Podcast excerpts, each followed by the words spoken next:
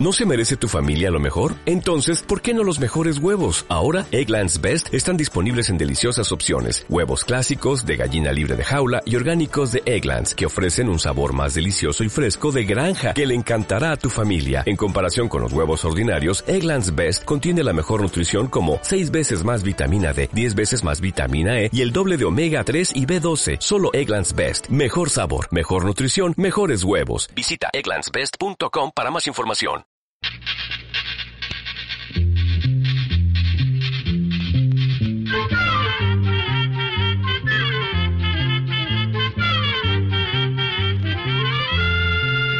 Llegó pa' todo, llegó la escuela,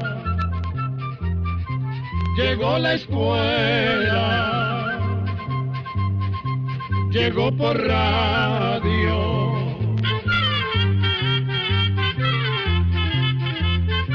Amigos, qué placer, una nueva oportunidad de compartir con ustedes otro episodio de Oigamos la respuesta, el programa del Instituto Centroamericano de Extensión de la Cultura, el ICQ, con nuestro lema, Comprender lo comprensible es un derecho humano. Gracias por la amable atención que nos prestan.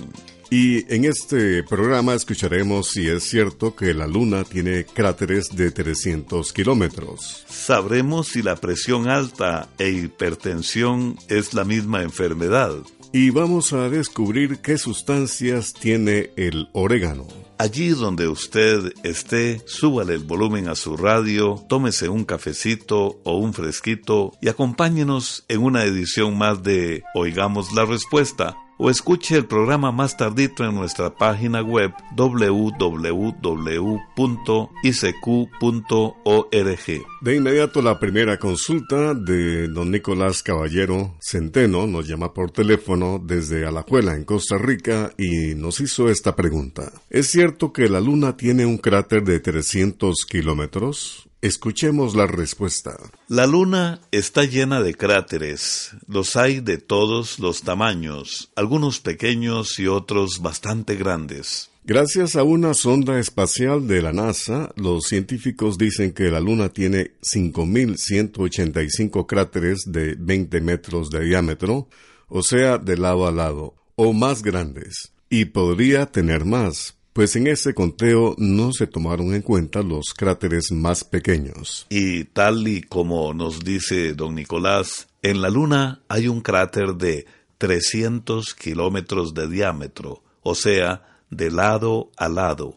Pero no hay uno solo, hay varios cráteres de ese tamaño y aún más grandes. En la superficie de la Luna hay cráteres de 400, 500 y hasta 600 kilómetros de diámetro.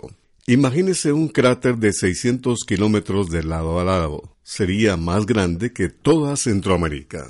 Sin embargo, el cráter más grande de la Luna está en el polo sur lunar, en la llamada cara oculta de la Luna, y se conoce como cráter Aitken. Este gigantesco cráter tiene 2.500 kilómetros de ancho y varios kilómetros de profundidad, y se dice que se formó por el choque de un gran asteroide que golpeó la Luna hace unos 4 millones de años. Además, el cráter Aitken es el más antiguo de la Luna y el más grande de nuestro sistema solar. Vamos a la música. El costarricense Dionisio Cabal, primero con el grupo Cantares y ahora como solista, se ha dedicado al rescate de la música del Valle Central de Costa Rica. En esta ocasión nos interpreta de su inspiración Calero, alusivo al personaje emblemático de la novela Mamita Unite de Carlos Luis Fallas. La lluvia y el viento le besan su cuerpo al morir, dice la letra. Al trabajo se marchó Calero. La mañana lo fue a despedir. Y ese día las aves callaron, presagiando que llegaba el fin y ese día la lluvia y el viento le besaron su cuerpo al morir.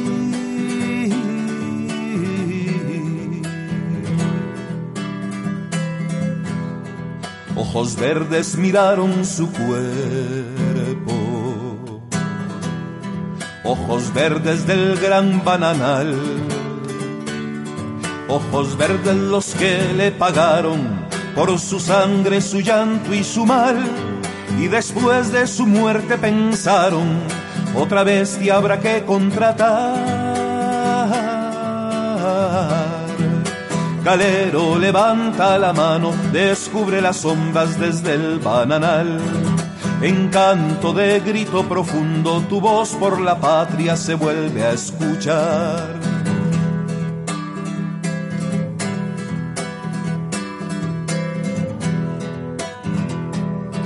Está mi pueblo ardiendo en la sangre del humilde que ya despertó y mañana cuando se levante la bandera desde el corazón, los obreros irán adelante compartiendo la tierra y el sol.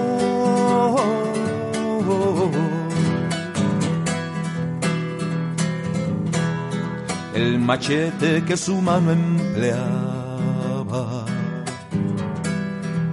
otra vez lo verán relucir en los puños de manos hermanas que con fuerza lo saben blandir y otra vez cortarán la mañana, pues Calero por siempre está aquí. Calero levanta la mano, descubre las sombras desde el bananal. En canto de grito profundo, tu voz por la patria se vuelve a escuchar. Envíenos sus preguntas al apartado 2948-1000 San José, Costa Rica.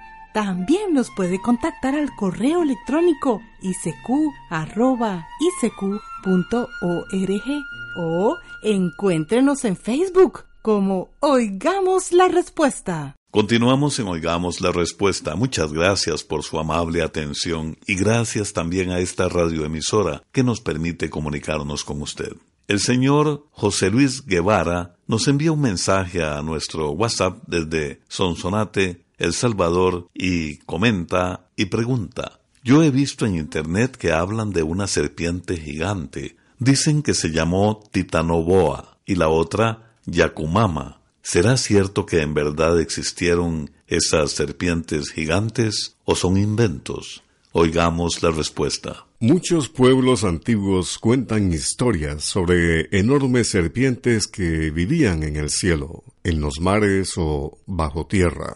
Pueblos de Sudamérica, por ejemplo, de Perú y de Brasil, han conservado creencias sobre serpientes gigantes como la Yacumama, la Sachamama, el Hichi y la boyuna, que supuestamente viven en el agua de algunos lagos. Según estas creencias, las serpientes eran guardianas o protectoras. En otros pueblos eran veneradas como dioses y se pensaba que tenían poderes mágicos. Sin embargo, aún no se tienen pruebas de que estas enormes serpientes hayan existido o existan en la actualidad. Lo que sí se ha encontrado son fósiles o restos de hace unos 60 millones de años en las costas del Atlántico de Colombia. Esos restos muestran que allí vivió una serpiente que llegó a medir 13 metros de largo que es el doble del tamaño de las anacondas o las pitones actuales, que son de las más grandes serpientes del mundo. La especie a la que pertenecen estos fósiles es conocida por los científicos como Titanoboa cerrejonensis, pero dejó de existir hace ya muchos millones de años. Es posible que pueblos antiguos también encontraran restos de estas titanoboas ya extintas y que las leyendas de las serpientes gigantes se inspiraran precisamente en estos restos. 55 años de transmitirles a ustedes este programa. Oigamos la respuesta. Muchas gracias amigos por su preferencia. ¿Por qué se enferma uno de la presión arterial? ¿La presión arterial e hipertensión es la misma enfermedad? Es la pregunta de un estimado oyente que nos escucha desde Guatemala. Escuchemos la respuesta. Hipertensión y presión alta son la misma cosa. La presión arterial es la fuerza con la que circula la sangre por todo el cuerpo. Esa fuerza de la sangre o presión arterial puede aumentar y es cuando se dice que la persona tiene hipertensión, o sea, presión alta. Normalmente la presión de la sangre tiene algunos cambios sin llegar a la hipertensión. La presión puede subir por hacer ejercicio, por emociones fuertes, por la digestión y por otras causas. Pero si se mantiene alta todo el tiempo, es cuando se dice que la persona tiene presión alta o hipertensión. Una persona puede sufrir de presión alta o hipertensión cuando padece de enfermedades de los riñones, diabetes, sobrepeso y también cuando tiene muchas preocupaciones. Por otra parte, las personas adultas mayores también pueden sufrir de presión alta, pues las arterias y las venas por donde pasa la sangre se vuelven menos elásticas con la edad y a la sangre le cuesta más circular. También se tiene el riesgo de sufrir de presión alta cuando se consume mucha sal, cuando se toma mucho alcohol o se fuma mucho, o también por la herencia de los padres. Cuando a una persona le descubren presión alta o hipertensión, debe ir donde el médico para que la pongan en control y le den el tratamiento necesario. Es muy importante estar bajo control médico porque la presión alta puede dañar el corazón, las arterias y venas de órganos muy importantes como el cerebro y los riñones de la persona. Para controlar la presión, generalmente los médicos mandan pastillas. Esto por lo general es suficiente para mantener la presión controlada aunque a veces es necesario bajar o subir la dosis o cantidad de medicamento. Además, cuando una persona padece de hipertensión, le recomiendan comer poca carne roja, evitar las comidas grasosas y comer con poca sal. También se deben evitar el licor y el cigarrillo. Saludos amigos de Centroamérica y el resto del mundo. Vamos a presentarles una canción de la agrupación guatemalteca Malacates Trevor Chop, la canción Mojado.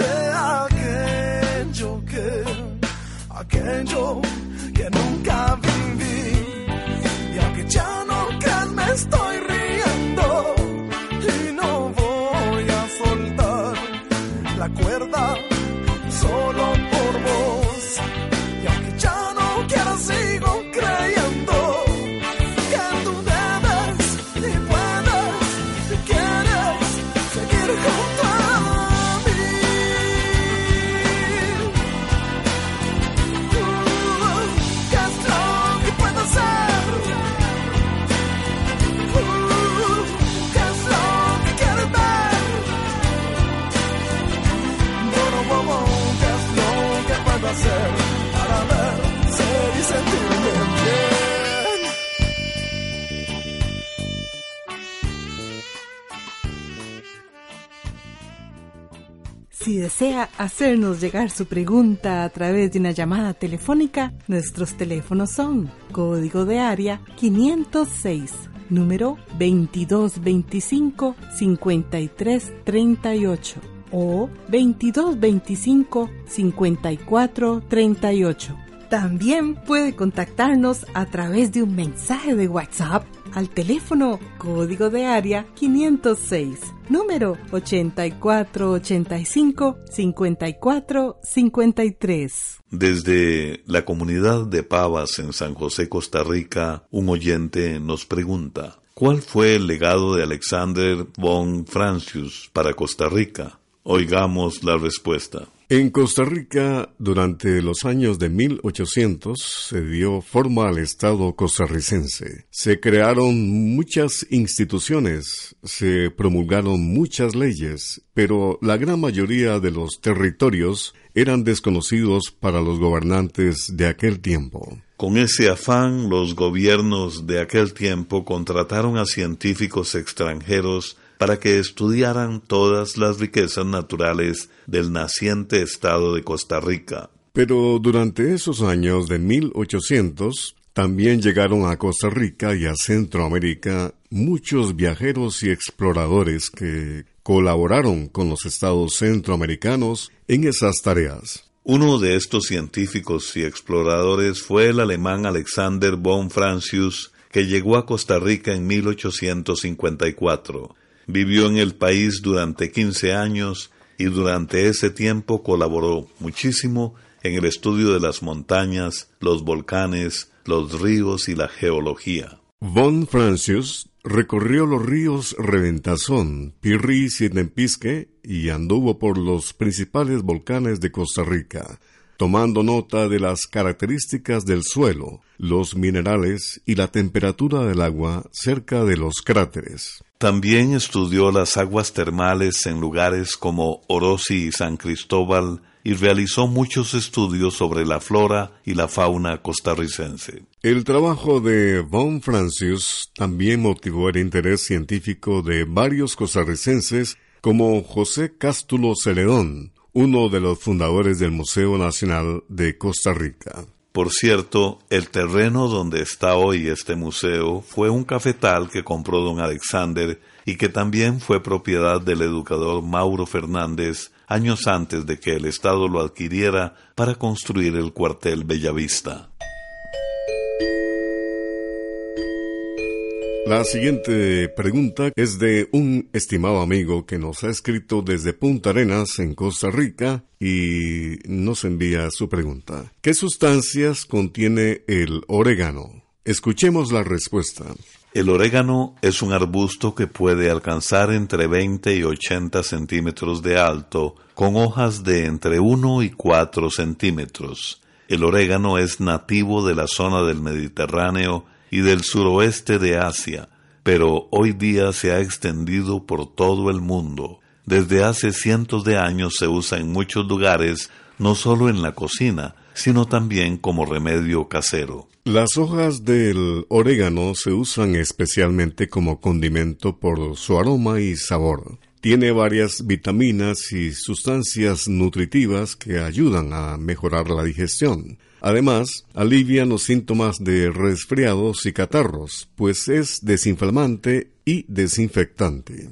Para esto se puede preparar un té de orégano poniendo una cucharadita de hojas picadas en una taza de agua caliente y se deja reposar por cinco minutos. Se cuela y se bebe caliente dos o tres veces al día. Esta preparación también es buena para la tos y sacar flemas. Además, se pueden hacer inhalaciones para despejar la nariz tapada. Y, por si fuera poco, el orégano ayuda a dormir mejor. Al orégano se le conocen propiedades antioxidantes que evitan que las células envejezcan rápidamente. También se ha comprobado su acción contra bacterias como el E. coli, la listeria y la salmonela. Ahora bien, hay estudios que dicen que comer orégano en grandes cantidades podría ser tóxico o irritar el estómago.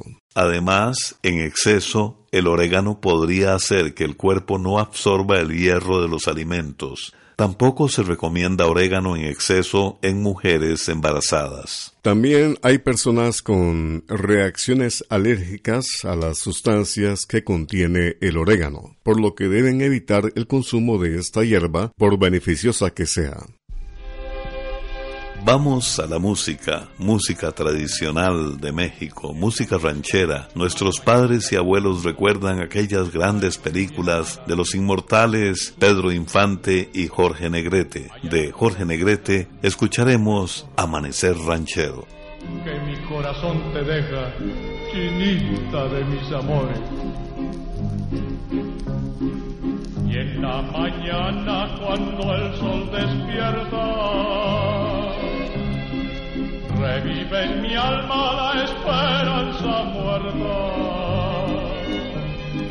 Revive en mi alma la esperanza muerta.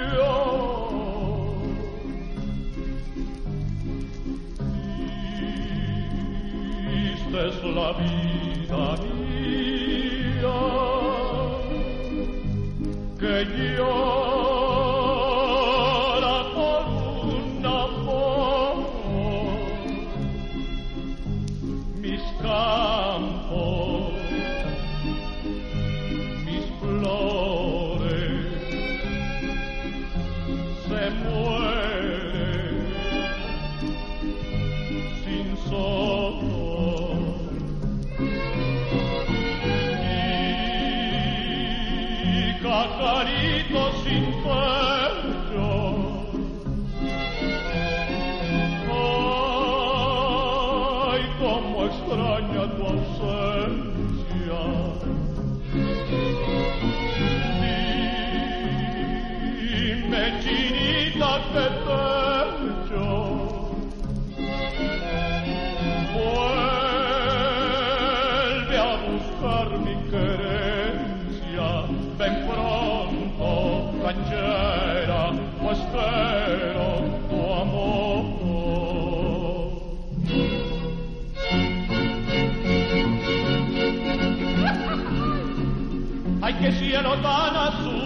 Cuánta estrella estoy mirando, ay que cielo tan azul, cuánta estrella estoy mirando, ay que corazón tan duro, tiene la que estoy amando, nomás me dice que sí, pero no me dice cuándo, ay que corazón tan duro, tiene la que estoy amando, nomás me dice que sí, pero no me dice cuándo.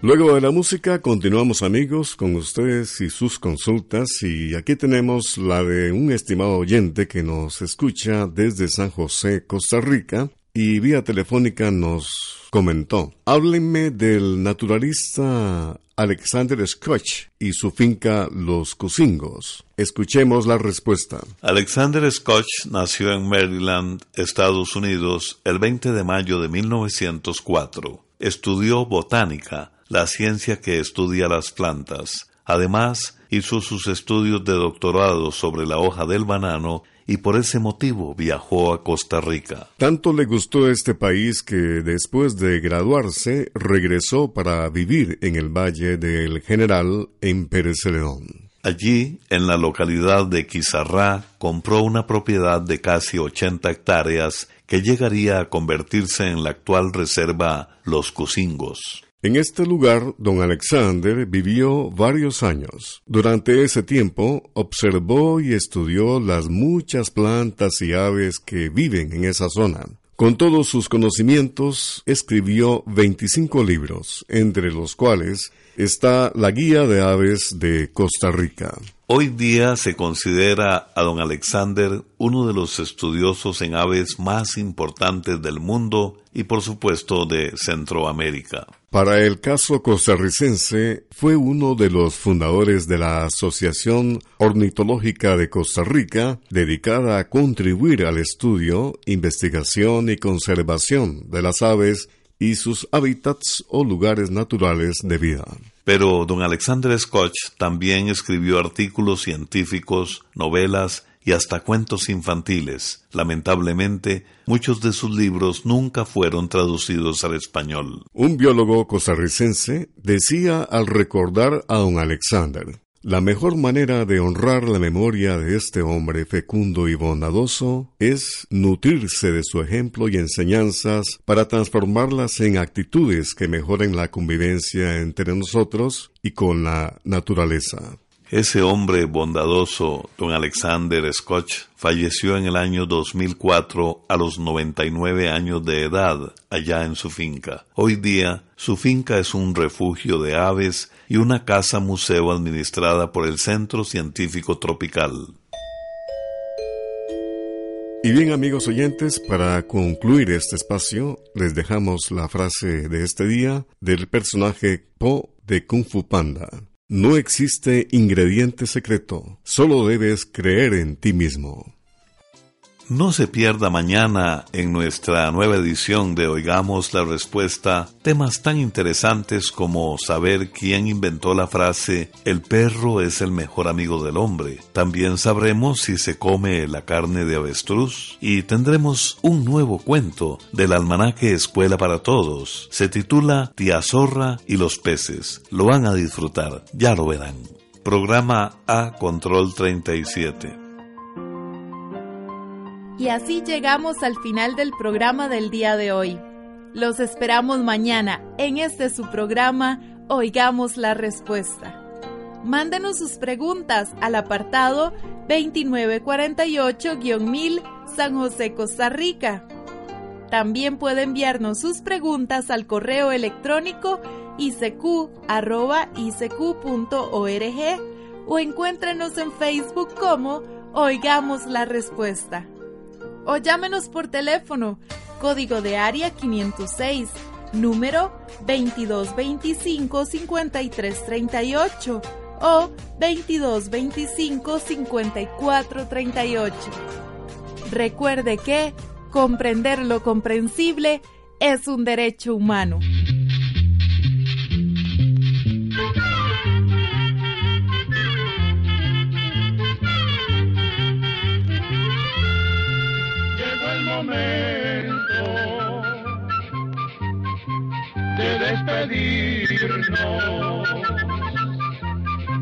Se va a la escuela,